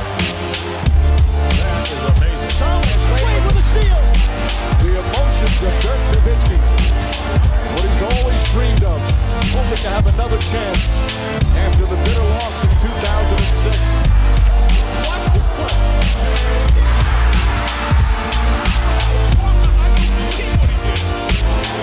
That is amazing.